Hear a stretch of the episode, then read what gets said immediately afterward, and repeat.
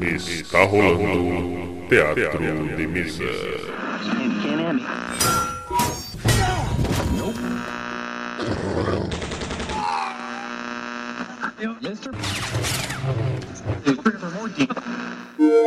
Bem-vindos. Ouçam agora assuntos aleatórios.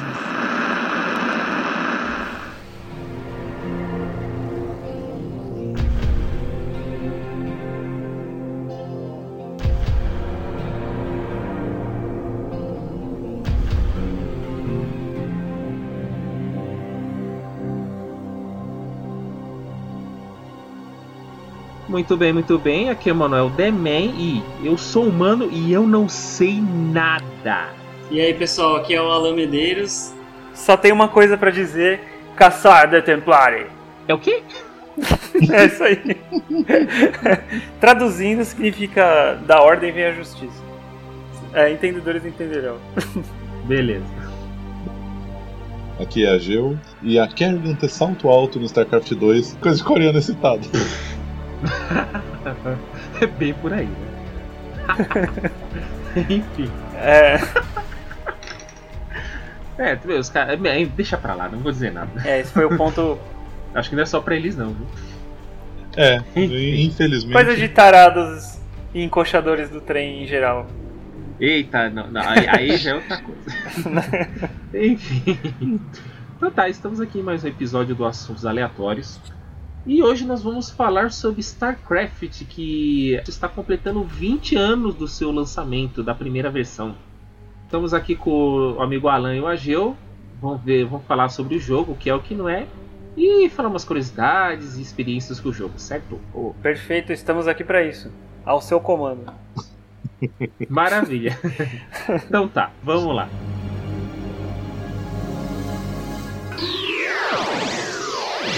Teatro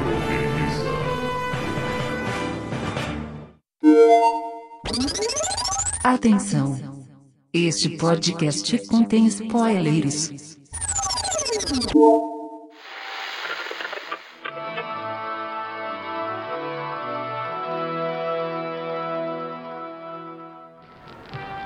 Fellow Terrans, I come to you in the wake of recent events to issue a call to reason. Let no human deny the perils of our time.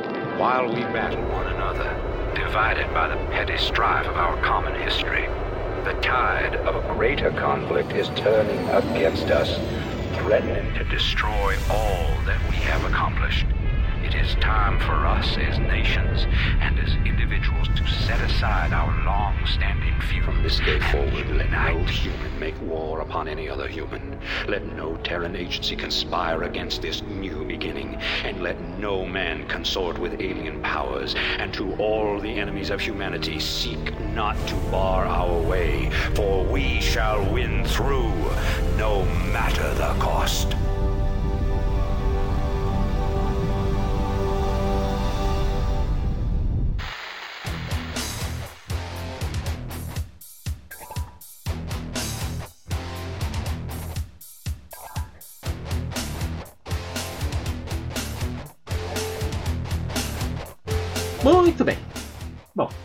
Nos anos de, nos anos de 1998, isso tem um tempinho já, a Blizzard, né, criadora do jogo Diablo, se aventurou no na ficção científica, né? Jogo de estratégia, essas coisas, e, e saiu o jogo StarCraft. A princípio, né, era saiu para os PCs e foi muito mais além disso, né? O que a gente pode estar falando do, do primeiro StarCraft? Olha, do primeiro StarCraft, a gente tem alguns aspectos que a gente pode falar. Primeiro, são as raízes dele e depois o impacto que ele gerou.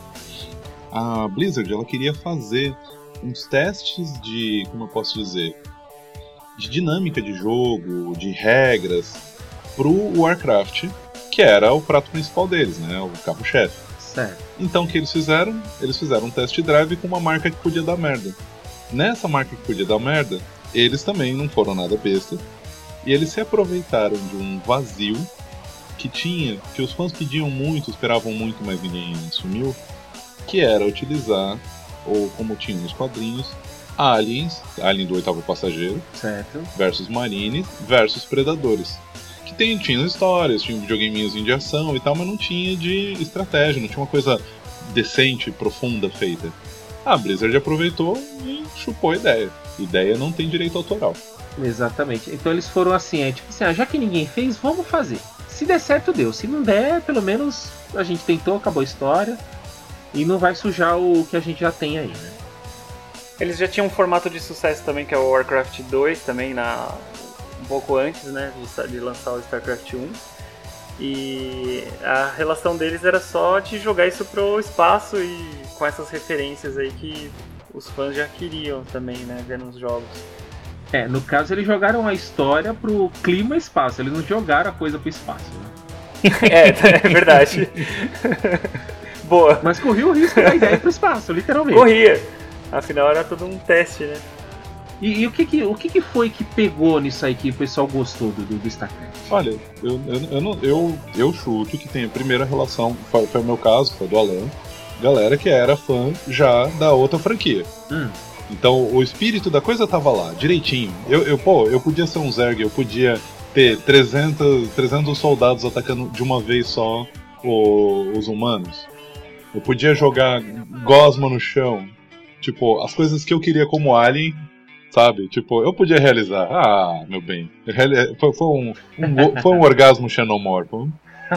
Nossa Sim. e, eles, e eles não escondem isso no jogo. Eles É usam todas as, eles usam todas as referências de aliens, desde o do embrião lá do, do- da forma básica dos aliens, lá não lembro como é que chama. O Facehugger? facehugger. Só que é uma larva, eles dão aquela adaptada. E acontece de explodir quem, quem é infectado, do o bicho crescer lá e se multiplicar loucamente. Isso é todas essas referências eles não escondem não.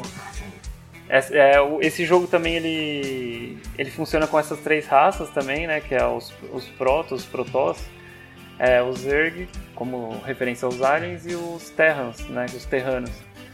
É, e tá bem assim Chupado.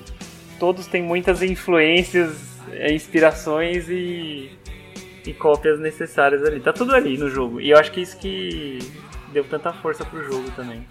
Então é quase um plágio mesmo. É quase. É, então, não é plágio, porque o. o Só que- não plágio por uma vírgula. É, é, é um pouco isso. Porque a roupa é diferente. Porque, é, é, assim, brincadeira à parte, mas é importante ter claro: ideia não gera plágio. Você não, você não tem posse de uma ideia. O que você tem é. O plágio é a partir da reprodução de todo o contexto que você cria. Você mudou a aparência, você mudou a história, você manteve a ideia, não tem problema. Pra qualquer um, inclusive. A gente até recomenda, tem outras referências legais, assim, pro pessoal que não conhece StarCraft ou nunca jogou, que é assistir pelo menos Tropas Estelares, que lá Nossa. tem uma referência clássica, assim, daquele controle de colmeia, de enxame, que tem uma Hive lá que controla tudo. E isso tá bem claro. Aquele inseto cérebro lá, gigante, né? Rosa, sei lá. Overmind. Sim. Aquele clima sombrio de Aliens o Oitavo Passageiro, onde eles colocam uma tripulante que é cientista, que não é guerrilheira, com uma criança pra fugir de um planeta que tá sendo comido inteiro por aliens. Tem que se Aquela virar. é uma ótima referência também. E o Predador. Predador também recomendo é, fortemente pra você ter uma base aí pra começar a jogar StarCraft 1. Já, já vai ambientar bastante assim o jogo. Porque o, o Predador, ele é basicamente o espartano do espaço. Então Hum. você tem essa raça, 2 metros de altura, alta tecnologia, alta inteligência e alta selva- selvageria. Mas não é selvageria bárbara, é uma selvageria de código de honra. Sim, eles até não explicam muito isso no filme, mas deixa subentendido que eles possuem um código, olha aí, uma filosofia de vida e que eles são regrados. É, vídeo Predador 2, quando o Danny Glover conseguiu sobreviver ao Predador lá, que ele se vê cercado por um monte. Os caras vão lá, pegam o corpo do que perdeu. O mais velho lá pega e dá um prêmio pro cara, ó. Pega isso aqui de recompensa. Isso, é bem subliminar isso. Você é um guerreiro honrado. Ponto. Põe no mano a mano ali e acabou. Exatamente. Porque dá pra perceber, eles estavam olhando a treta dos caras, ninguém interferiu. Falei, é um contra um. E o jogo bebe muito dessa fonte aí. É... Então, e falando do StarCraft também, um outro ponto alto ali do jogo é o roteiro. Igual no Warcraft 3 também, no Warcraft 2, no 1. É, a Blizzard, o, o que eu acho que, o que mais gera é, pontos a favor da Blizzard é essa geração de conteúdo deles. No, na década de 90 eles foram muito precursores nessa relação de um roteiro cinematográfico. né? Então a história, a aventura, o passo a passo, ele é sim intencionalmente num sentido cinematográfico. Tanto é que na época assim, o, que nem é, os recursos gráficos nem, são, não é, nem eram tão bons quanto hoje. Só que o que, que acontece? Ele, a história era tão bem desenvolvida que quando entravam umas cinemáticas assim no meio do jogo, você falava, nossa, cheguei no ápice do jogo. E ainda tinha mais roteiro ainda pela frente. Então era. Eram ganchos muito fortes, assim, que eles, eles intercalavam assim, com jogos que eram meio que 2D. E que, nossa, enriquecia muito. E até hoje, tanto é que é um jogo assim que nem Diablo 2, assim, você não para de jogar. Você, você tem esses momentos assim de, ah, vou, vou testar um jogo novo, mas putz, aquele Diablo 2 vale a pena jogar de novo com o Necromante, sabe? Tem, tem essas coisas. Então, meio que teoricamente, mesmo a limitação tecnológica ajudou o- os produtores né, do- do jogo. Assim, meu, eu não tenho tanta tecnologia, eu não consigo colocar, vai, aquele efeito tal, lindo, maravilhoso tal, pra, pra encher os olhos, mas eu consigo fazer uma história boa apoiado pelo jogo. Com certeza. E, e se aproveitando daquele momento cinematográfico ali de- da história, da, sei lá, do momento ali do que o jogo foi lançado também, onde esses filmes de ficção espacial aí, científica, estavam em alta. É, porque estamos falando de 98, né? Acho que tinha, já tinha saído Tropas Estelares, tinha saído.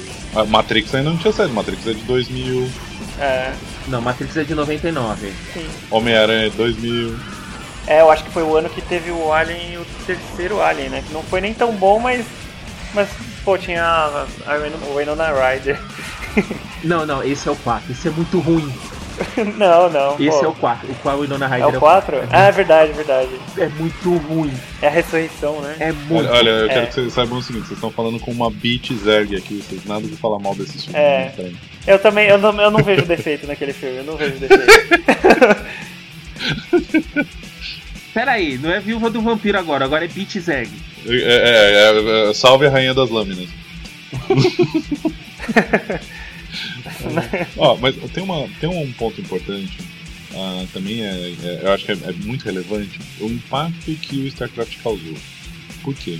Ele pegou e, primeiro, eles fizeram os testes drives de proposta de ação que funcionaram e foram reproduzidos. Então, no caso, você tem uma história que começa com o humano, depois vai para Zerg, depois vai para Protoss. Aí eles aplicam isso no Warcraft 3. Você tem, ah, eu acho que eu acho que nenhum Warcraft teve conseguiu chegar num ponto que o StarCraft chegou no sentido de equilíbrio entre raças diferentes com ferramentas diferentes, mas extremamente equilibradas en- entre si. Eu acho que o StarCraft ele consegue ser esse ponto alto. Tanto quando eles foram fazer o 2, essa era uma preocupação muito grande deles, porque eles sabem que ali eles, sei lá, chegaram num ponto X. E isso explodiu como um tipo de xadrez para a Coreia. E o Japão, Ásia, né? A galera pirou. E a partir desse jogo começa a jo- eh, TV de campeonato de arena de esportes, de esporte de, de videogame, né? Sim. campeonato. É, lá eles adotaram assim como, como se fosse futebol aqui. Então meio que foi o início do esportes foi com, com o StarCraft? Tem, é, o momento que explodiu foi por causa das competições de StarCraft. Nossa, é uma curiosidade interessante isso aí. É, já que estamos falando das raças aqui, então vamos, vamos aqui apresentar as raças aí. Quem, quem que participa dessa guerra? Ah, então uma- eu tava pensando como falar, como começar a falar, apresentar sobre StarCraft, né? É, eu acho que o, o, o primórdio, assim, pra gente iniciar a conversa é falar sobre os Shellnaga. Os Shellnaga, eles são uma raça superior, é, com séculos de vida. Eles não são imortais, é, mas eles, eles são cientistas espaciais que eles estavam buscando a imortalidade. Uhum. Então eles, eles, eles começaram a fazer experimentos com espécies e acharam a raça Protoss, que foi que é uma a raça mais tida como mais forte no jogo, uma- é, mais evoluída, né, mais avançada. Eles observaram essa raça por alguns milênios aí e identificaram diversas qualidades nessa raça e meio que no entendimento deles, eles definiram como uma, uma raça com pureza de forma. Uhum. Que eles entendiam como pureza de forma. E só que o que acontece? Eles começaram a se aproximar dessa raça. Os protos, assim que é, eram altamente evoluídos, tanto tecnologicamente, como em, sei lá, em arquitetura, instalação planetária deles. Em termos sociais, né? A sociedade deles era avançada. Eles tinham, eles têm uma capacidade de conexão mental, assim, de violenta, assim, gigante. E eles já começaram a reverenciar esses Xel'Naga como os criadores, como os deuses ali deles. É, isso ficou por alguns milênios, assim, até que os Protos começaram a, a compartilhar de uma arrogância, pois eles se consideraram é, a raça mais evoluída da galáxia por anos. Tanto é que eles se tornaram tão arrogantes que eles começaram a, a brigar entre eles. E, e, assim, eles já são uma raça guerreira por natureza. Essa raça, a, a raça Protoss, ela também, a tradução dela significa pri- primogênitos. Uhum. Eles começaram a, a criar tribos e começaram a se espalhar pela galáxia e, e brigaram até com os próprios Xel'Naga. Caramba. Eles entraram em guerra. Os Xel'Naga fugiram do planeta natal deles, que é Ayur. É um planeta importante no jogo. E esses começou, começaram a procurar uma outra raça que pudesse se adequar ao senso de perfeição, de atender seus objetivos deles, Uhum. de evolução. Então o que acontece? O tempo de convivência dos Xel'Naga com os Protoss fez com que os Protoss ascendessem. Eles criassem mais outras estruturas é, e formas é, de castas de, de personagens que você pode jogar durante o jogo. Peraí, no caso, os Protoss é, é um jogável. É o jogável. É o jogável. E o, o. Qual que é o primeiro lá que você falou? Os Xel'Naga. O Shonaga ele é como se fosse o, um NPC lá. Exatamente. Que dá o pontapé pra essa encrenca inteira, deve ser isso. Isso, ele é um criador. E, e o Xanaga você só vai saber deles no, lá no, no jogo 2, eu acho, no StarCraft 2. né? Bom, então vamos seguindo no 1 aqui. É só pra montar a linha de raciocínio, porque a Blizzard ela também fez uma, um enredo tão bacana, assim, que é muito similar ao, à série do Star Wars. Uhum. É aquela coisa de começar de trás pra frente e tal. Ah, tá bom. Eles usaram muito disso. Queria fazer um insert, um insert aqui, só para ter uma ideia do que, que é essa força dos Protoss e tal. As três raças, elas têm um. Elas são equivalentes, né? Mas é basicamente assim, enquanto eu faço seis insetos erg, o Protoss faz um soldado raso. Provavelmente esse soldado raso derruba todos os seis erg. Nossa. Porém, ele tem um custo muito maior ali pra fazer. Uhum. É, mas é essa a proporção do jogo, assim. E o humano seria o, o intermediário ali, meio Batman, ele consegue se adaptar a diversas situações. Ah, aí, só pra pegar, eu, uma vez eu tava jogando com humanos, foi a primeira vez que eu encontrei um Protoss. Tava jogando um ali, em idos de 98, sim. Um tempinho. E, e aí, tava lá jogando, empolgado, todo pirante e tudo. Aí ah, ó, ca- cai uma missão. Primeiro encontro com os Protoss, eu tinha que evitar deles destruírem um lugar. Aí tinha uma ponte, eu construí três bunkers, bunker tipo bunker de metal. Você coloca os soldados dentro, cada, cada bunker comporta quatro caras com metralhadora. O humano é o único que atira a distância assim no soldado raso. Tinha tanque de guerra e tinha tiro eh, e tinha lança-míssil. E eu lá, eh, preparando, preparando, que eu falei, vê lá, sei lá o que, que vai vir, sei lá o que vai vir. Daqui a pouco vem um que eu vim descobrir que era um soldado raso, um Protoss, atravessando a ponte. Aí começa, né? Desce chumbo nele, desce chumbo. É tanque, é, é lança-míssil, é metralhadora e tal. Filho da puta vem andando, vem andando, vem andando, vem andando, vem andando. Começa a socar o bunker, o bunker pega fogo. Um, um dos bunkers pega fogo. E aí ele morre. Nossa. E aí eu. O que, que foi isso? É, isso foi um soldado raso que a gente mandou. Eita! Os Protoss, para o pessoal visualizar, ele parece muito com a, a forma que a gente tem imaginária de um ET branquelo, cabeçudo, Com olho grande. alto pra caramba. E eles só fizeram umas adaptações assim pra ele ficar mais espartano assim. O Zerg já é realmente bem parecido com o Alien do da passageiro. É, então aí os Xel'Naga, continuando a história, os Xel'Naga eles se mudaram pra um outro planeta. Eles foram pra um tal de planeta Zeros. E eles encontraram com uma outra raça que eles se identificaram muito também, só que era uma raça muito é, primata, não sei se, é, se essa palavra é correta Primal, primal. primal. Uma raça muito primal, só que eles tinham um diferencial essa raça. Elas conseguiam absorver outras essências, outros seres, e elas absorviam essa essência, e isso meio que cativou esses Shellnaga, e eles apostaram na evolução desse ser, que é o Zerg. Eles investiram toda a ciência que eles tinham, todo o conhecimento, para acelerar a evolução desse Zerg, até um ponto que eles criaram o Overmind. Eu tô tentando lembrar a história, tá? Então eu não, eu não sou glossário de StarCraft, não. Uhum.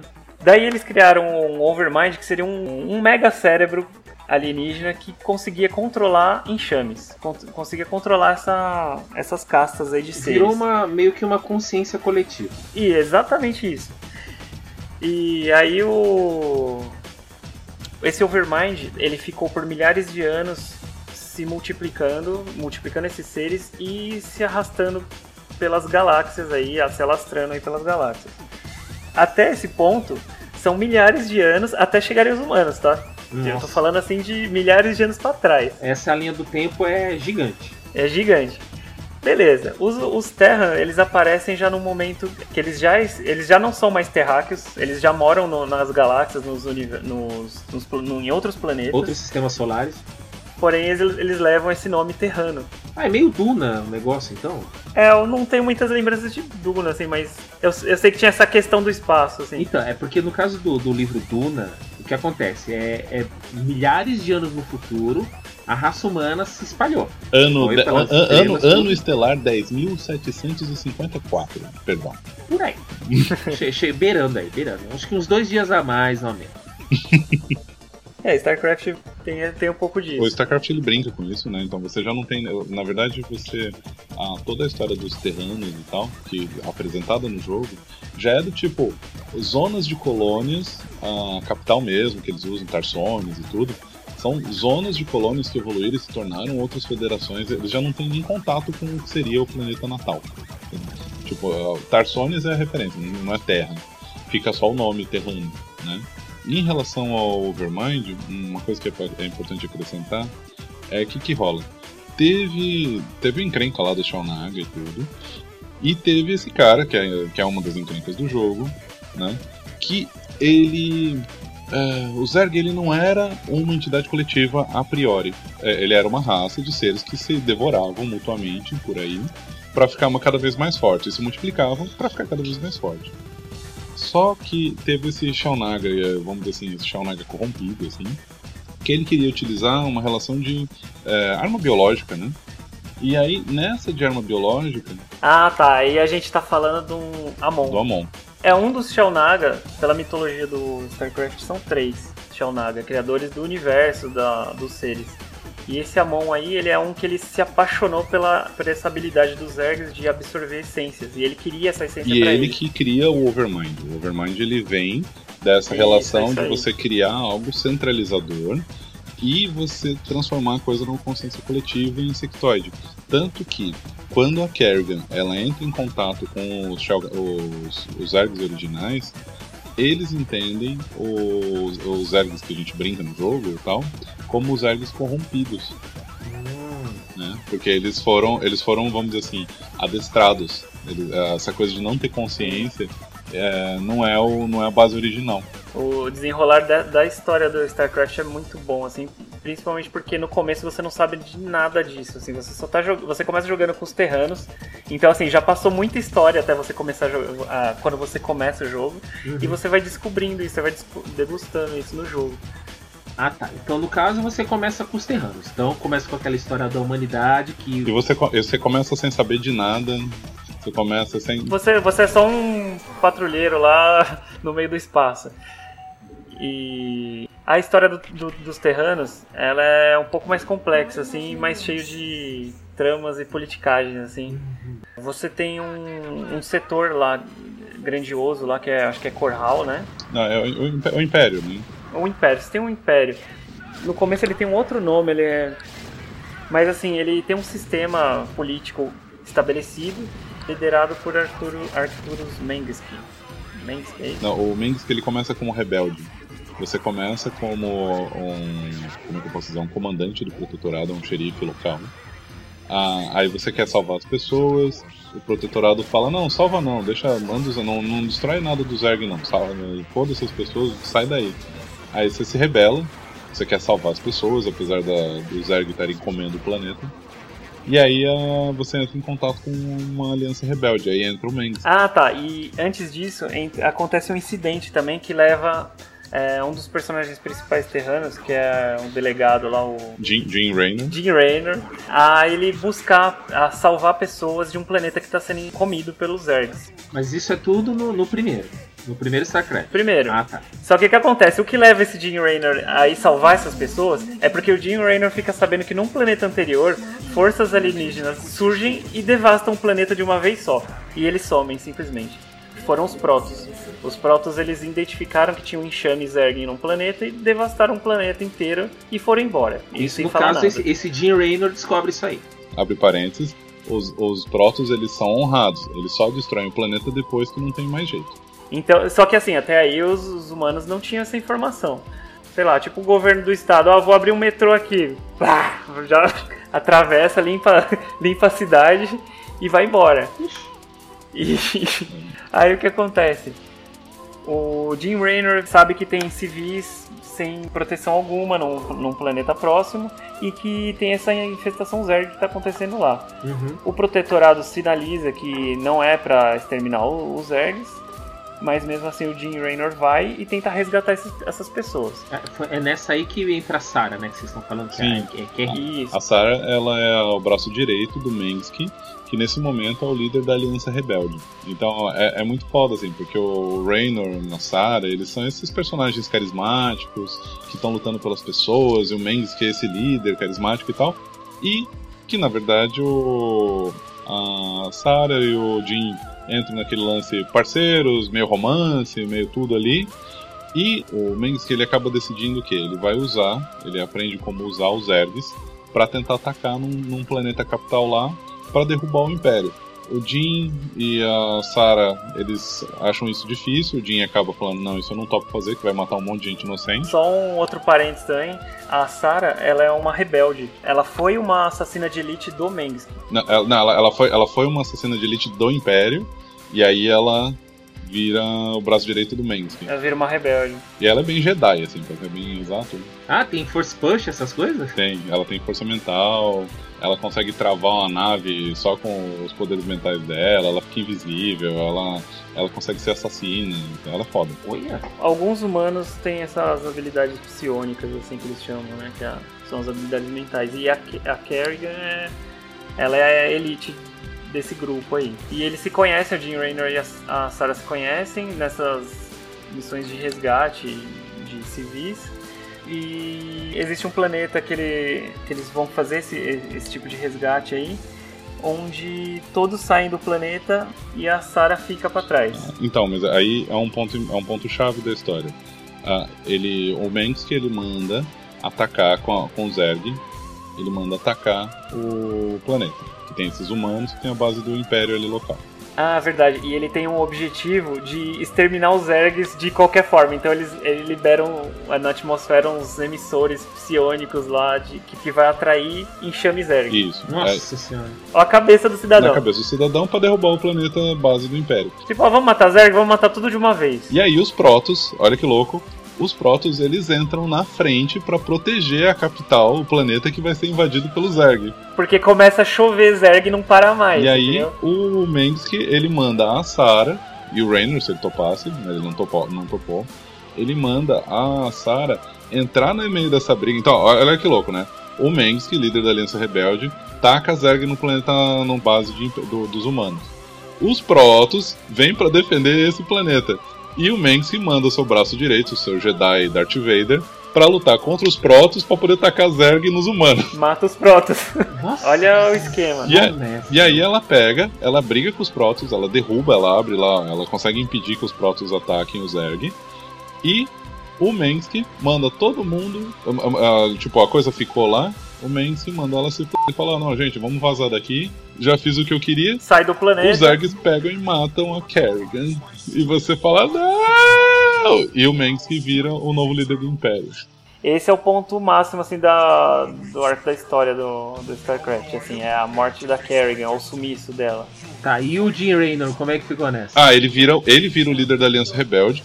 Mas ele vira do tipo, ele tá acabado, né? E declara guerra contra o Mengsk pra mostrar pro mundo o que, que ele fez, o que, que o Mengsk decidiu, o que, que ele era capaz de fazer pra eliminar os Zergs, entendeu? Ele tava matando até civil. E, não, pra, não, pra eliminar o Zerg não, pra assumir o poder. Pra assumir o poder, exatamente. Tá, no caso, isso acontecendo no, no jogo. Então, mesmo assim, então, então tem uma divisão ainda dos humanos. Então ainda vai ter duas facções ainda. Tem mais de um. Tem. Tem mais de Ah, um. o que importa pra gente acaba sendo o Mengsk Império Certo? e o Jim Raynor, líder da Aliança Rebelde. Tá, então você pode jogar tanto com o Rebelde quanto o Império com os humanos, com, com os humanos, é isso? Hum, não, você acompanha o percurso do Jim Raynor. Ah, tá. Você faz uma campanha no jogo. Entendi. Você vai acabar jogando com as três raças. E pra conhecer a história. Ah, tá. Então, no caso, você vai jogar a linha do tempo. Você começa com os humanos e chega um momento que você joga com, com outra raça na, na, na- na linha do tempo ou não? Você joga sim, com tudo. sim, sim. É, no caso, isso aí é o single player, né? Isso. É o modo campanha. É, é porque o modo, o modo online, o modo versus, ele é basicamente um xadrez que envolve de duas a oito pessoas. Nossa, sim. não faço ideia pra você dizer. Né? Você imagina oito pessoas se matando ao mesmo tempo. É le- legal pra caramba. É, deve ser legal de ver, né? Deu até vontade de jogar de novo. Dá até aquela coceira.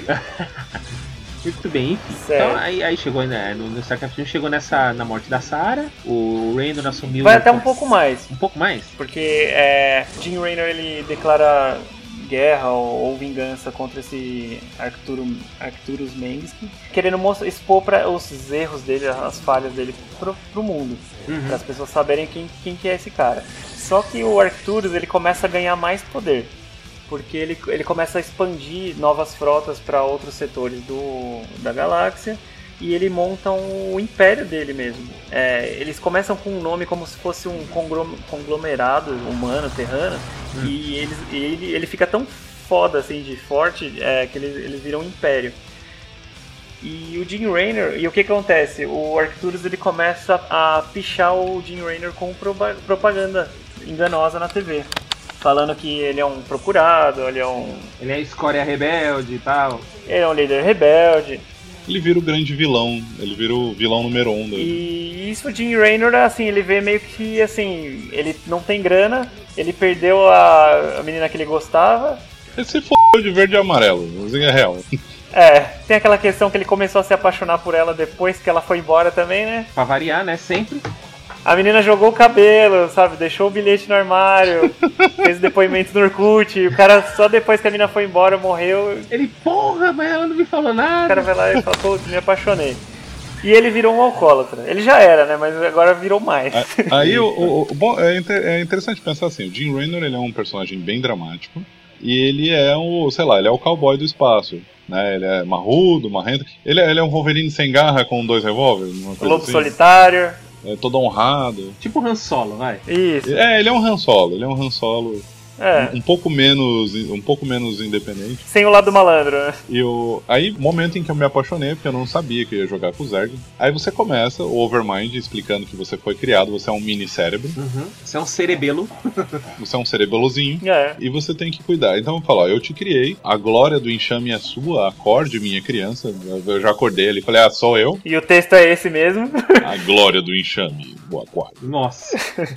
Aí você começa a ver que os Zergs, eles não são uma raça aleatória, assim, sem, instintiva. Eles não são insetos burros nem nada, você descobre que eles são conscientes ali. Eles são, eles são mega inteligentes, por sinal, né? E, a- e aí o cara fala, você é criado para cuidar de, uma, de um projeto do Zerg, uma, uma cria que o Overmind está produzindo, está em pupa, e ela provavelmente vai ser a maior arma do Zerg. Ah, aí você vai jogando, vai cuidando daquela pupa, vai defendendo, vai tudo, e quando a pupa abre, vem a surpresa. É a Kerrigan.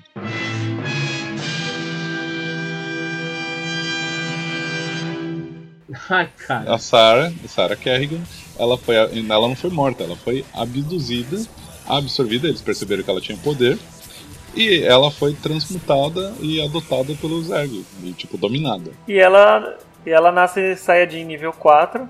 Ela é o Darth Vader do Zerg, Ela é o Darth Vader do Zerg. E ela começa a ter esse entendimento. Ela, no começo, ela tem uns choques de culturais, assim, que ela se considera humana ainda. Só que ela começa a perceber que o, lado, o que ela tinha de humano, na verdade, prejudica ela. Porque ela foi aquela humana treinada desde criança, ela perdeu a infância, era uma assassina, matou gente pra caramba, é só se envolveu com casos de corrupção. Então ela falou, meu, agora eu sou Zerg. Mas quando, quando, quando ela acorda, ela não acorda com, com peso na consciência, né? Não, ela, Ela, ela acorda completamente dominada já, né? Exatamente, isso- esse questionamento ela vai, vai ter depois. Não, ma- mas uma coisinha, é, eu tô, o Zerg, ele, ele lembra um pouquinho os Borg de Star Trek também, porque ele, ele ass- assimila e pega o poder, é isso? É, Pega a distinção pra ele. Uhum. sim, eles evoluem a partir disso. É, tipo, Misturaram o Alien com os Borg, meu Deus do céu. E, aí eles, e eles mantiveram o lance da identidade insectoide, né? Então, os- ó, a, base, a base conceitual deles são os aliens do HR Giga. Estamos falando da parte do, do né? Aí a nossa amiga Kerrigan acorda lá, acorda meio mosca. Começa a detonar tudo, né? Porque o papel dela é Começa a colocar ordem na casa, né? quem veio brigar comigo e tal. E ela tem um enorme desejo de vingança pelo Mensky. Acontecem muitos momentos dos humanos brigando com os Zerg, os, Pro, os Protoss aparecem pra brigar também. Inclusive, em todos os capítulos todo mundo briga com todo mundo e todo mundo vira amigo de todo mundo em algum momento. É, todo mundo acaba precisando de um do outro em algum momento. Aí no StarCraft 1, a, a Kerrigan ela fina- finaliza a história, né? Com a Kerrigan atacando as forças lá do, do Arcturus Mengsk. Não, isso no 2. Primeiro, Protoss eles vêm pra cima dela. Eles vêm muito pra cima da- dela porque, sei lá, os Protoss encaram o Zerg como um problema muito sério e tudo. Então meio que ela dá uns tapas no Mengsk primeiro, ela e depois ela dá uns tapas no Protoss e no primeiro episódio ela meio que fecha uma área da, do Zerg e fala, ó, aqui vocês não entram. Ela meio que fecha um território e fala, ó, vocês estão me atacar, vocês estão me pressionando, então vou arrebentar com todo mundo. E, o, e um líder lá dos Protoss, lá, o Tassadar, ele identifica lá o, esse Overmind, que é o que tá controlando esse enxame aí. Aí o que acontece? Esse Tassadar ele é um alto templário lá dos Protoss. Ele também tem o entendimento de uns, dos Dark Templar, que é um, são uns, uns Protoss que. outras tribos de Protoss que eles se rebelaram contra, o- contra a co- a comunidade original Nossa. e por isso eles acabam tendo outros tipos de poderes e informações. E um deles, que é um tal de, de Zeratul, ele se aproxima do Tassadar e explica o que o que está acontecendo, que os Zergs eles não são instintivos, que tem esse Overmind e tudo. E, e o Tassadar, ele, ele, numa ação desesperada, ele pega um cruzador dos Protoss lá, um Corsário, que é uma nave gigantesca, e ele junta os poderes dos Dark Templar, que é os poderes do vácuo, e os poderes dos Protoss, que é baseado no Kala, que é a religião deles, assim, toda baseada em energia de cristais e tal. E reúne esses dois poderes, são poderes violentos, tanto é que ele, ele se explode e bate com essa nave aí nesse Overmind com tudo, se joga mesmo, kamikaze. O Overmind detona, os Zergs saem de controle e começam a se espalhar de forma aleatória, assim, sem controle nenhum. Porém, a Kerrigan se recolhe e faz esse, esse mundo dela aí, Zerg protegido por ela. Aí começa o Brood War, é isso? É, o Brujo, que, é, o, que, o que a gente contou agora, que eu também acho, eu também acho que não, não, não cabe contar tudo, né? Mas ah, o que a gente contou agora foi a primeira etapa do, do primeiro jogo. Que aí você vai ter a expansão, que é o Brood War, que tem mais um, um ciclo. Aí depois entra o 2, que tem mais um ciclo. Tá, não, não, não, mas a história central do 1, sem, sem expansão, sem nada. É isso que a gente acabou de contar. Então, culmina no, Na morte do Overmind. na morte do Overmind, a Kerrigan meio que assumindo, O Jim Raynor achando que a Kerrigan morreu. certo? Não, ele, ele encontra com a Kerrigan, ele chega a encontrar com a Kerrigan. No final da campanha Zerg, ele chega nela e ela fala, olha, Jim, não existe mais nada. Já não sou mais aquilo que você conheceu. Pega suas naves, pega seu pessoal e vai embora daqui. Não vou matar você, quero que você vá embora daqui. Tem uma deixa, né? Porque se ela fosse completamente um monstrão, ela tinha matado ele ali na hora. Sim. Mas ela entende o que, que ele tá tentando fazer, que ele tá tentando salvar ela. E ela conduz, ó, sai daqui, menino. Você tá entendendo tudo errado. Você não vai me salvar. Beijo, tchau. É isso aí. É meio, é meio triste, você fica meio deprimido. Sim. Eu fiquei. E no Brood War mostra bastante o lado dela, assim, se vingando passo a passo, assim, dela destruindo setor por setor e varrendo o mapa.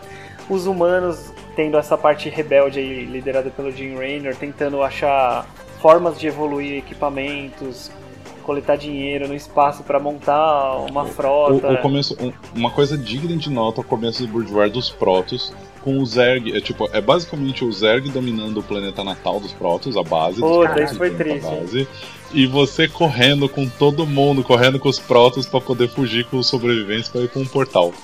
Muito legal, tudo, tudo destruindo, tudo- tipo invasão de morto-vivo. A Kerrigan ficou tão, tão doida que eles conseguiram chegar em Aiur, que é o planeta natal lá que a gente falou no começo, Uhum. que seria a terra natal dos Protoss, assim, altamente evoluída. Os Zergs chegaram lá e destruíram tudo.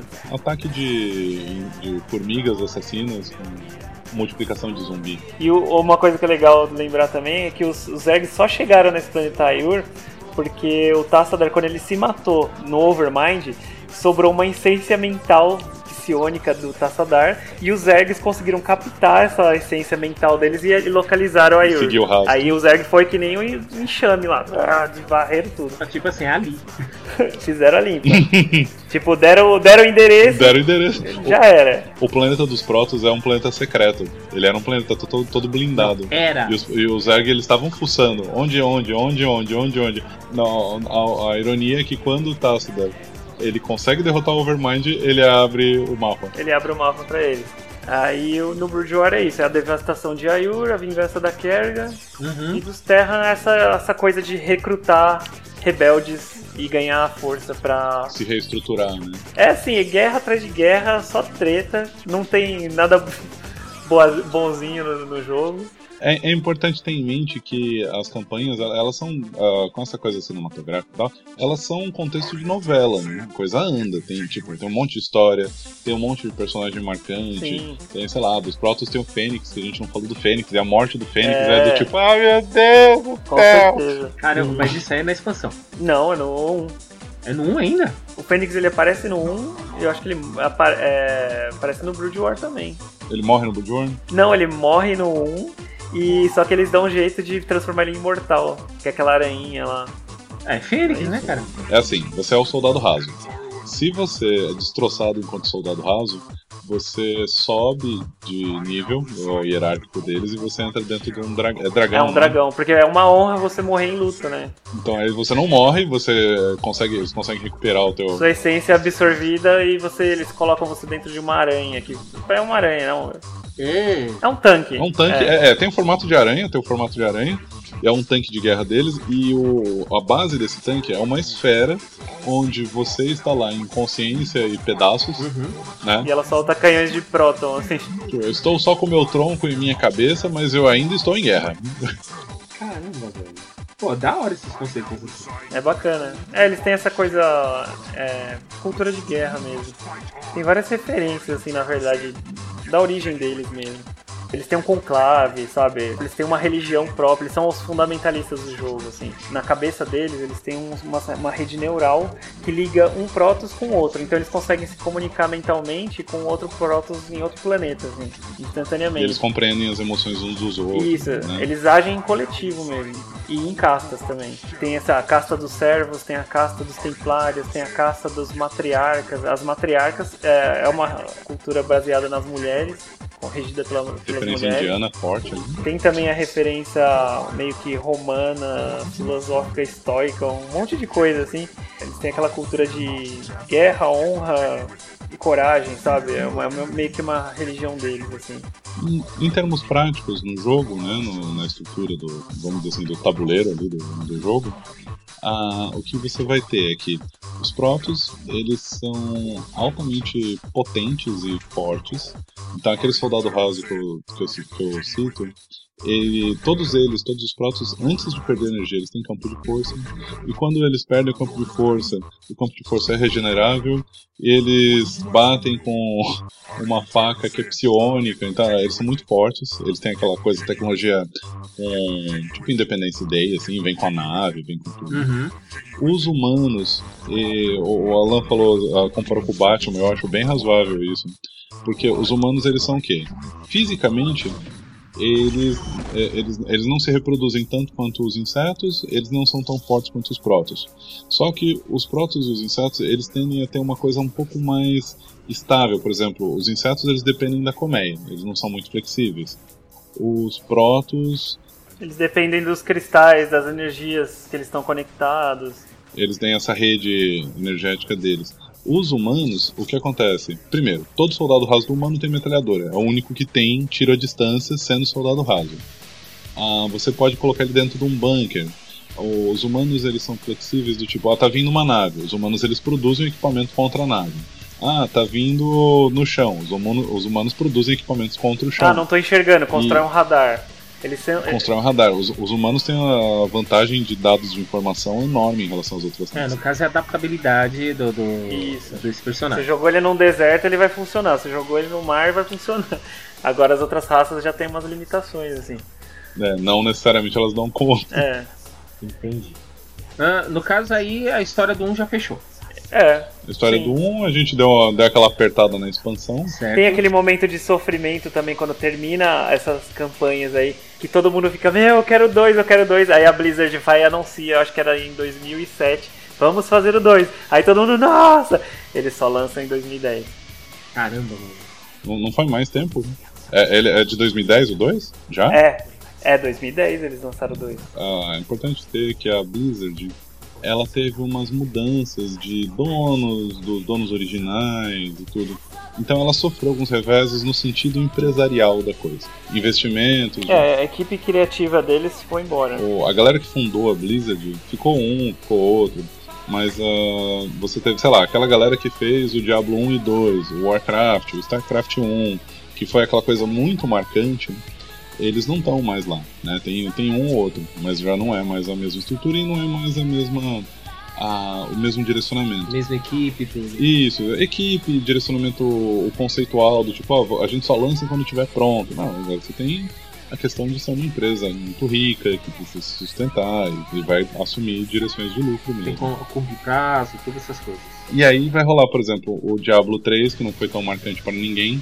A história dele, apesar de legal, o jogo era curto, você termina o jogo no nível 30. Começaram a ter várias coisinhas desse tipo. As expansões do, Warcraft, do World of Warcraft não são mais de tanto sucesso, não foram tão marcantes. Até o StarCraft, ele, por mais que ele seja um jogo muito bom, ele tem cinemáticas maravilhosas e tudo, mas você vê que ele tem uma, esté- uma proposta estética diferente, mais cartoonizada. Você tem o roteiro já meio que é- são releituras do que eles já fizeram no passado, O, então jo- o jogo em si não foi tão modificado, ele só foi, melhorado, né? vamos Mas- dizer assim, re- remasterizado, mas o- a dinâmica do jogo em si não foi tão modificada. Eu, eu tava falando sobre tudo isso porque ah, a gente falou do primeiro, a gente falou do relançamento. Ah, sim. Teve uma coisa que foi muito broxante no lançamento do 2, quebrou muito as pernas dele. O que aconteceu? Eles fizeram. Eles estavam lançando os vídeos de gameplay, de teste, de alpha, de beta, e a gente tava pirando. Pra você ter noção, a gente reuniu uma. A gente fez um DVD com os vídeos desses alpha que eles estavam lançando. Nossa, E a gente editou, autorou o DVDzinho e foi na casa do nosso amigo que tinha tela de LCD grande. A gente deitou na sala e ficava assistindo os versos e como que era o novo gráfico e tava do caralho. E a gente tava naquela puta hype, né? nossa, o hype é a pior coisa. Tava, a gente tava, a gente tava louco, tava esperando lançar. Quando os caras lançam, olha que ideia de empresário de jirico.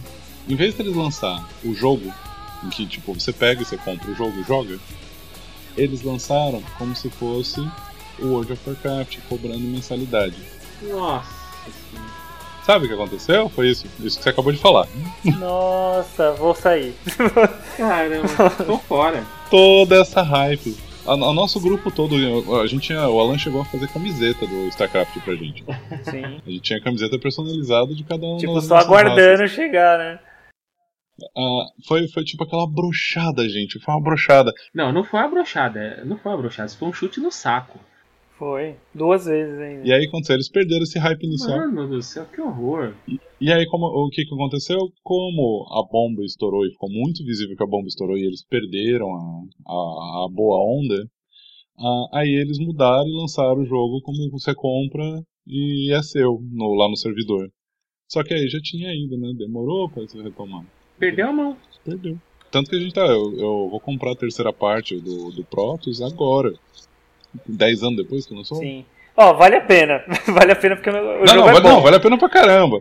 Mas eles fizeram essa cagada com Mas você vê que tem, tem uma queda assim no, no- em roteiro, em visual, em tudo. Né?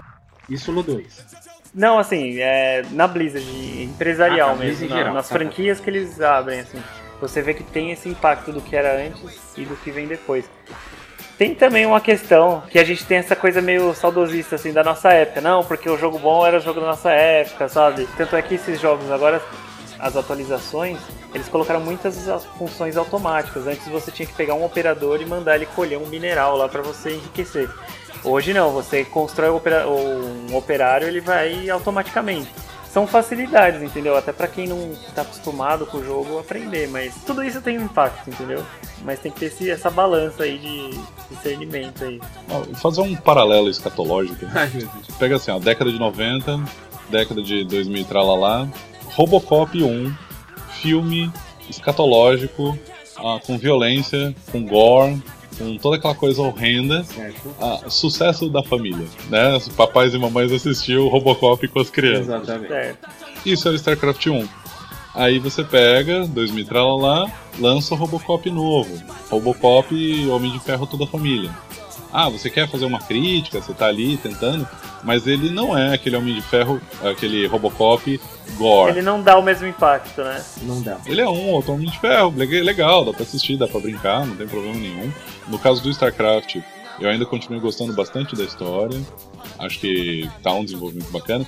Mas é isso, do tipo, eles. Fica clean, fica clean. Mas o roteiro tá lá, ainda, ainda é um jogo que vale muito a pena.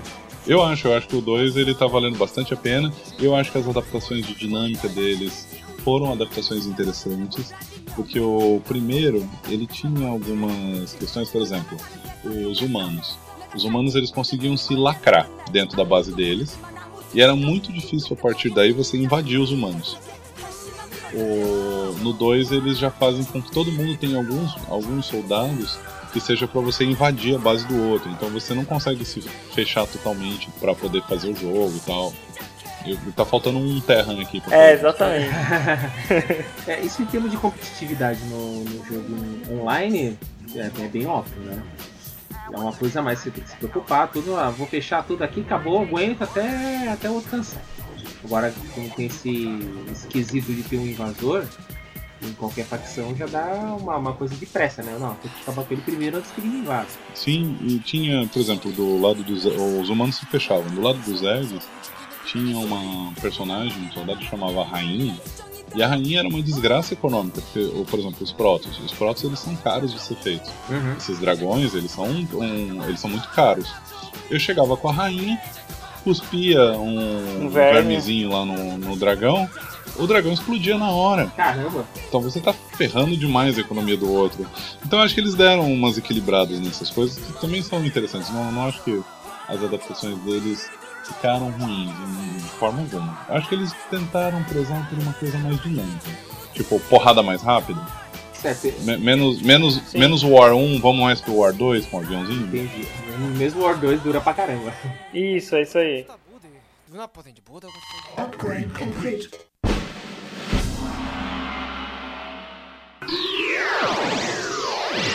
Teatro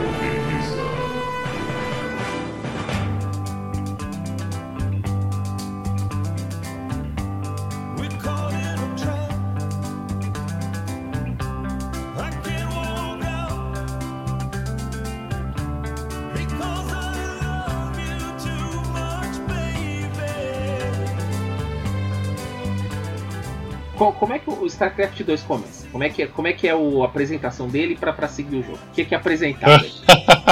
Jim Raynor bebendo num boteco de faroeste espacial. tá lá no boteco de, de Mos Eisley lá. Bêbado. Televisão bombando propaganda aqui difamando ele. E o grupo dele, Rebelde. E ele deprimido olhando uma foto da Kerrigan.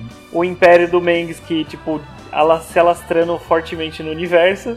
Tipo, tudo, tudo que deu tinha pra dar errado, deu. Deu merda. Você já tá jogando no pós-caos. A, mesmo a Aliança Rebelde já foi, assim. Já foi. O Raynor já tinha abandonado, já tava lá, eu só tava bebendo. Whisky e minha mulher. Tipo assim, ele tava assim, já era tudo. Tá que nem o Buzz Lightyear, né? Isso. Já era, já era tudo. Aí ele começa a se movimentar e começa a questionar que ele já tá tempo demais nessa e ele precisa fazer alguma coisa. Alguém deu um tapa nele. Ele, ele vê pessoas sofrendo e ele não aguenta. É. isso. Ele começa a ver que alguém depende dele, porque ele tem aquela alma de delegado, sabe? De faroeste mesmo. Então é, é, aí ele começou a fazer alguma coisa. Aí ele começou a destruir uma, uma emissora de TV aqui, um satélite ali, Liberar escravos ali. liberar escravos ali, e isso ele foi ganhando nome entre os rebeldes. Ele refaz, né? Ele refaz uma aliança rebelde. E ele começa a ter o objetivo mais forte de tentar resgatar a Kerrigan, não é isso? É, ele. Não, na verdade não é que ele tem um objetivo mais forte. Ele tá enfrentando o Mengsk, ele tá tentando fazer alguma coisa. A, a relação dele é com o Mengsk. Só que ele descobre um lance de tecnologia Shellnaga que poderia, poderia- desinfectar a Kerrigan. Aí ele pira. Exatamente, é isso aí. Quando ele vê uma chancezinha lá, Ele dá um jeito de ir atrás desse artefato aí que, o, que tá no, no poder do Mengsk. E ele poderia ir atrás dela com isso. tá, isso a gente tá vendo pelo lado dos humanos e pelo lado dos outros. Do Zerg. O, no 2, no, no dois, basicamente, a, a Kerrigan ela tá sendo estudada pelo pessoal da Aliança Rebelde. No bom sentido, ela tá como voluntária. Uhum. E ela. Ela tá humana, mas ela tá parcialmente, porque em vez do cabelo dela, ela tem tipo uns dreads que são uns espinhos de, de Zerg na, na cabeça. E o, o Jim Raynor tá fazendo de tudo por ela e ela, tipo, tá mostrando o quanto ela ainda ama ele, eles estão conectados, tudo. Mas ela tem a raiva, ela tem a fúria. Essa fúria é um pouco dela, que ela já tinha, é um pouco da raiva que ela tem do Mens, e é um pouco do que o Zerg estimulou nela também. É, ela tem, ela tem esse ódio dentro dela, né? E aí, o que, que ela faz? Ela tá lá sendo testada, e aí ela vai, ela faz uns testes, ela, ela faz bagunça também. O cara fala: Ó, aqui você não tem como sair. Fala, gente, vocês estão falando merda. Ela fala, não, mas não tem mesmo. Eu vou mostrar pra você que tem. Aí ela, tipo, vai e detona, detona um andar lá pra falar: Ó, se eu quiser sair, eu saio, para com É, eles isso. começam a fazer experimentos com ela, telepáticos, pra ver se ela consegue controlar o Zerg novamente, né? E ela ainda tá bem enfraquecida, assim, ela tá mais humana do que Zerg. Entendi. Ela antes ela controlava todo o enxame, agora ela controla, tipo, uma colmeia. Ela pega só um, um, um grupinho, um, um grupo de. de... Um, um grupo, o poder, o poder dela tá diminuído. Nossa, ela é meio Seal então? Meio quem? Seal é do, da experiência. É, ela é meio Sil. É, bem parecido. Faz bem bastante parecido. sentido. Lem- lembrando que a Sil da experiência também é do HRG. É, É. que pior que é mesmo. Sim. Ó, É a mesma estética, é a mesma base. Assim. A, a Sil, é, no fundo, ela é um xenomorfo. Ai, meu Deus. É verdade, é verdade. Porque o Giger ele adorava isso. Né? Aí o. O que que rola? Tem uma invasão, o pessoal do Império do Mengsk batendo lá na base da Aliança Rebelde, derruba tudo. Aí o que acontece? O que segura o lado humano da Kerrigan é o Jim Raynor. Uhum. E eles fazem uma cena basicamente em que eles, eh, tipo, sei lá, vão matar, eles dão a entender que eles matam o Jim Raynor. Aí é onde a menina fala, Agora agora, despiroquei, né? agora fudeu. Agora espiroquei total. Agora vocês mataram o Jim. É isso. Manx matou o Jim. Tá bom. Era o que faltava, pronto. Eles fogem da onde eles estão aprisionados, né? Nesses experimentos aí. Ela foge, descobre que pela TV, torcida do Mengs, que, o Jim Raynor morreu. Eles mostram um capacete lá com um furo de bala na cabeça. E ela meio que sai puta da vida e ela fala assim: agora vocês vão conhecer o poder do enxame. Agora ela vai aprender tudo que precisa e ter tudo de volta. Tem uma referência que eles usam na história dela, que é, tem um filme é, preto e branco, alemão, das antigas, chamado Os Nibelungos. Os Nibelungos 1 e 2. Nibelungos é a história da, vamos dizer assim, a história mítica da formação do, do povo alemão. No primeiro, é um mocinho, a la He-Man, que forma o Império. No começo, do, no fim do primeiro, no começo do segundo, eles matam, rola uma trairagem e matam o mocinho. E aí você tem a história da mocinha. E a história da mocinha, basicamente o filme dela é o, filme, o segundo filme que é a história dela, é eu vou destruir vocês e não vai sobrar nem pedra desse castelo que vocês queriam. É uma quest de vingança. É uma quest de vingança. E é isso. ele- Eles pegam, eles puxam isso pra, pra história dela. O, o, o que ela puder fazer de pacto, de absorver energia, de roubar energia, de. eh, se ela precisa vender a alma pro inferno, ela vende. Se isso der o poder pra ela arrebentar com tudo. Aí um outro momento que acontece também, enquanto a Kerrigan tá indo se preparar mesmo pra chegar varrendo o universo atrás do, do Mengsk lá pra eliminar ele de vez. Em paralelo a isso, tem um personagem importante dos Protoss, que é o Zeratul. Ah, eu já ia perguntar dos próximos, onde é que tá esses caras? Então, eles ficam observando todo esse movimento e ao mesmo tempo eles estão tentando sobreviver ao enxame, porque o enxame destruiu o planeta natal deles, Ayur. E Foi no final do, do 1. Exatamente. E o que, que aconteceu? Quando eles fugiram de Aiur, eles não tiveram outro planeta para buscar a não ser um planeta ancestral, que foi onde eles expurgaram os Templários Negros. Então, assim, eles tinham que fazer alianças com outras tribos. Então, durante o StarCraft 2, com a campanha dos Protoss, você meio que passa a campanha inteira fazendo alianças, resgatando Protoss que o, a sua, o seu conclave lá meio que descartou, mandou sair do planeta, refugiado. Todo quanto é Protoss que estava na galáxia é, que era contra o conclave, quanto a, a hierarquia máxima dos Protoss, desde os tempos milenares lá dos Xel'Naga, você tem que fazer essas alianças porque assim, você não tem mais terra natal, você não tem mais tecnologia, você não tem mais de onde tirar Então recursos. tem que juntar tudo que foi desfragmentado pra tentar unificar de novo. Exatamente. Aí o Zeratul, ele era um aliado de, ele é um aliado do Jim Raynor e ele conseguia ter contatos em momentos estratégicos com a Kerrigan, é, durante essas invasões, esses avanços que ela fazia contra o- os Terranos. É importante colocar que são contatos do tipo: você tenta dar uma ideia pra um tubarão ensandecido na sua Isso, frente. é bem isso. tipo, você não muda a história, você só tá colocando informações ali, sugestões, ó, poderia ser dessa forma, ó, você já pensou nisso, nesse caminho? E você- e você vai esquivando enquanto o dragão tenta morder, né? Isso. Ai meu Deus. E não é nada pacífico. Então o Zeratul ele foi uma ferramenta importante assim na, na história do jogo. Ele consegue, pelos poderes ancestrais dele, relacionados ao vácuo, que eles chamam, que é o Void, né? Ele começa a buscar por profecias para identificar onde que os Xel'Naga desencadearam todo esse processo de matança de Zerg contra Protoss, humanos também. E ele, ele começa a decifrar umas antigas profecias e ele chega em Amon, que é o terceiro Xel'Naga lá que a gente falou, que é um Xel'Naga geneticista que se apaixonou ali pela essência, dos, a capacidade dos Zergs de assimilarem forças e tal. É aquela paixão igual aconteceu com outra raça lá no começo, né? Isso, que nem a do Darth Vader lá do, no começo, com o ódio, assim, com o poder das trevas. Então, o que que acontece? Ele começa a ver que esse Amon controlava o Overmind desde o começo, controlou o Overmind pra resgatar a Kerrigan. Então, ele começou a decifrar toda a história do StarCraft, assim, de toda a trama que envolvendo a Kerrigan, essas guerras um contra as raças umas contra as outras. E ele trouxe essa informação direto pro Jim Raynor. Eu acho que é no meio da campanha humana mesmo.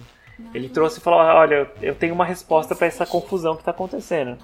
Ele trouxe um artefato altamente tecnológico onde ele colocou pedaços da consciência do Zeratul ali pro Jim Raynor assistir e observar o que, que, o que, que ele viu também de- dessas profecias. E a profecia basicamente é um apocalipse intergaláctico, onde o Jim Raynor ele teria que ele não poderia. O Jim Raynor também fez uma promessa de tentar exterminar a Kerrigan em um determinado momento do jogo, porque ela estava fazendo uma chacina.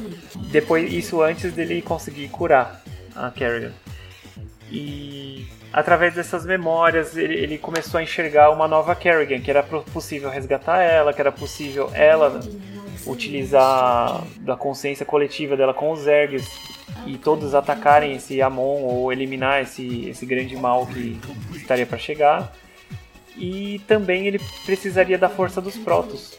Então, assim, virou uma guerra meio que unificada das três raças contra esse Amon aí, que o, o- o ponto alto do jogo foi quando ele começou a já fundir Zerg com Protoss e criar uma terceira raça Nossa. Que tinha o poder psiônico altamente evoluído, tinha o poder de absorver essência, então era uma ameaça assim que poderia até acabar com a Kerrigan mesmo, que era o ser mais forte que tinha ali na- no momento. E, então é isso, é, a saga dos Protoss aí ela se resume basicamente nisso, unir forças junto com os humanos e com os Zergs destruir esse Amon aí. Eles acabam com a missão de reunir todo mundo. né? E assim, reunindo e tomando porrada, porque assim, todas as tribos Protoss Você bateu a vida inteira em todo mundo? Eles bateram a vida inteira, eles expurgaram a vida inteira. Então eles tiveram que fazer alianças com templários que cortaram aquelas conexões neurais que eles tinham com os protos antigos. Então eles desenvolveram outros poderes e outras conexões que os protos originais não tinham. É outro sistema operacional desses caras. Exatamente. Existe um- uma outra raça dos protos que chama os Taldarim, que também eles têm uma outra aparência, um outro estilo biológico diferente, onde eles cultuam um cristal de sangue. Então eles são como, sei lá, os Blood Elves. Então eles têm poderes diferentes dos, dos Protoss originais também. Só que eles são altamente violentos. é, A cultura deles é baseada na lei do mais forte. Então eles são assassinos mesmo e eles acham que isso é o correto. Cada um tem um, acredita num, num poder principal, assim, que se contradiz com os originais, entendeu? É, então você tem que meio que fazer laços com essas outras raças que são altamente hostis. Porque eles são uma raça guerreira. Entendi. Você imagina, eles enfrentaram o Shell Naga no começo, quando eles eram assim. Os primogênitos, quando eles eram novos. Aí você imagina, depois do decorrer de todos os milênios, eles cheios de armas, naves e não sei o que, tendo que relacionar com, esses, com essas outras castas, entendeu? É uma coisa bem punk, assim. Parece interessante você falando. Me parece que a missão final dos Protoss contra o Amon e tal é uma missão de redenção, Isso, né? é uma missão de redenção. E eles começam a enxergar que os Protoss originais, eles, na verdade, eles se, eles se limitaram a uma conexão. é, eles têm o Kala, né, que é a rede neural deles superior, que eles conseguem se comunicar uns com os outros, mas eles viram que esse Kala também limitava eles. Então, é um spoiler, tá? O momento final dos Protoss é eles cortando essas redes neurais que eles têm na cabeça. Que é como se fosse aquele cabo do Matrix, sabe? Uhum. Do, do Avatar, do, do Avatar, né? Rabinho do Avatar. Do Avatar, isso. E quando eles rompem, eles começam a estar abertos a novos poderes, a novas forças do universo. É meio que o desfecho vai pra isso, assim. E eles chegam até os Shaunaga mesmo. E tem uma treta federal, assim. Pode falar o restante, assim? A gente já deu spoiler de tudo, não vai contar o final? Pode? Não, e como é que acaba essa história inteira aí? Tá. O que acontece é que assim, a situação tá tão crítica que eles veem que Amon, na verdade, ele já tá em outra dimensão, ele não tá nem mais naquela realidade. E na- nessa outra dimensão ele já tem um exército gigantesco de híbridos, de raças unidas umas com as outras, geneticamente. Muito forte, muito improvável de, do restante do universo sobreviver. E a Kerrigan junto com Artanis, que também é um outro líder dos Protoss, que é o que é responsável por essas alianças dos Protoss, que ele também aparece no 1, só que ele aparece 1 como quase um mendigo desesperado, Não, não, não, não, não, é um mendigo. Ele é um jovem, ele é o jovem, aspirante. sem armadura, sem E nada. no final, ele, tipo, ele começa como guerreiro de tanguinha e ele já é o imperador mega armadurado no Quando final. você joga no- ele, com ele no 2, ele já é o líder dos Protoss, assim, ele é o herói dos Protoss. É bem legal o desenvolvimento da história dele também. E o que acontece é que eles dão um jeito de encontrar um Shao Naga que passa todas as informações de todas as eras, do que, que aconteceu passo a passo. E o que, que acontece? A Kerrigan absorve o Shao Naga. O que, que ela faz? Ela absorve e se torna um Shao Naga. Só isso. Pra enfrentar o Amon. Mas ela absorve o corrompido ou ela absorve esse que tava ajudando? Ela absorve esse que tava ajudando. ela vira um deus, coloca os humanos, os protos, pra brigar junto nessa dimensão aí desse Shell Nagamon. E eles saem destruindo tudo, e, e só assim eles conseguem virar o jogo. E é isso. Ma- Mas é, acaba assim, não? Ou- Assim, ó, depois que eles destroem esse Amon, os experimentos todos dele, eles voltam pra nossa realidade e dividem o universo em setores, onde todas as raças convivem e, têm seus filhos, as suas proles em paz.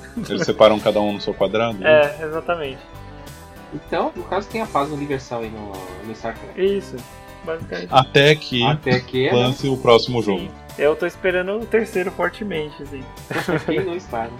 Mas tem alguma notícia sobre o terceiro? Não, acho que ainda não. Só especulação, só. Provavelmente vai sair junto com o Diablo 4, né? Vai sair. É, mas assim, conteúdo tem pra gerar novas histórias. Talvez dê pra fazer até outras histórias em paralelo, assim, porque eles fizeram um arco final mesmo, um cara de final de Senhor dos Anéis mesmo, de conclusão. Mas eu acho que tem roteiro suficiente pra desenvolver qualquer outro tipo de história ali. Mas é isso aí, cara. É um, um jogo muito bom.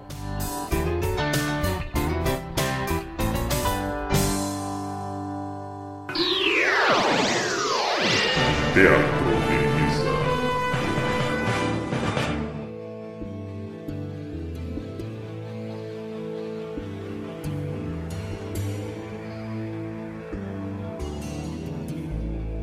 bem. Bom, então, considerações finais agora, pra quem nunca jogou StarCraft aí, o que, que vocês podem tá estar. Joga, c... joga, c... joga! Não faça é, o que eles chamam de Cannon Rush com os Protoss. Os Protoss eles são uma raça muito forte.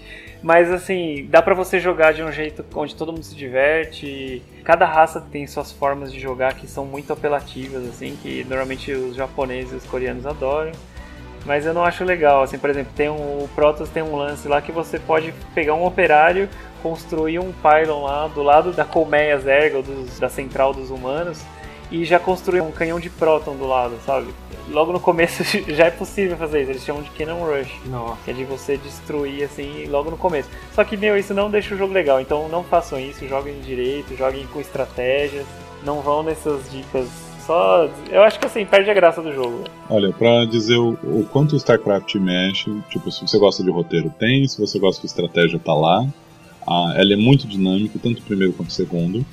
E, como eu já disse, o Alan chegou a fazer camiseta, a gente era, praticamente era um clube não tenho. oficial. Ah, né, essa camisetinha. E a gente chegou a tentar, na época a gente não conseguiu, não, não tinha os recursos necessários. A gente tentou montar uma lan house, né, duas mesas, quatro micros. Porque aí o Alan a gente jogava todo dia, a gente queria ver se a gente conseguia jogar com mais pessoas. Entendi. A gente tentou fazer na época, antes do Wi-Fi, antes de tudo, mas a gente não conseguiu. Os, micro, os micro eram muito velhos, não dava conta e tal. Mas é, é isso, é do tipo, a gente jogava, era, era tipo xadrez, a gente jogava, ah, eu chegava em casa do trabalho, pô, vamos jogar uma antes de dormir? Vamos jogar duas? Ah, tá bom. Todo dia tinha que ter o, o versus ali. É, o conselho assim é jogue a campanha, entenda a história, assista os Uhum. filmes que a gente falou e vamos pro versus.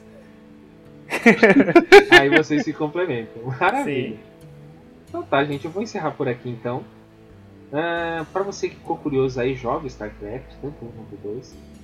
E como o nosso amigo Argil falou assim, tem roteiro, tem estratégia, tem tudo, aí você vai se divertir pra caramba. Então é isso aí, até a próxima, até o próximo. Até a próxima. Fechado. tchau, tchau. Valeu, um abraço. Valeu, gente, um abraço. Por aí, Ur? Por aí.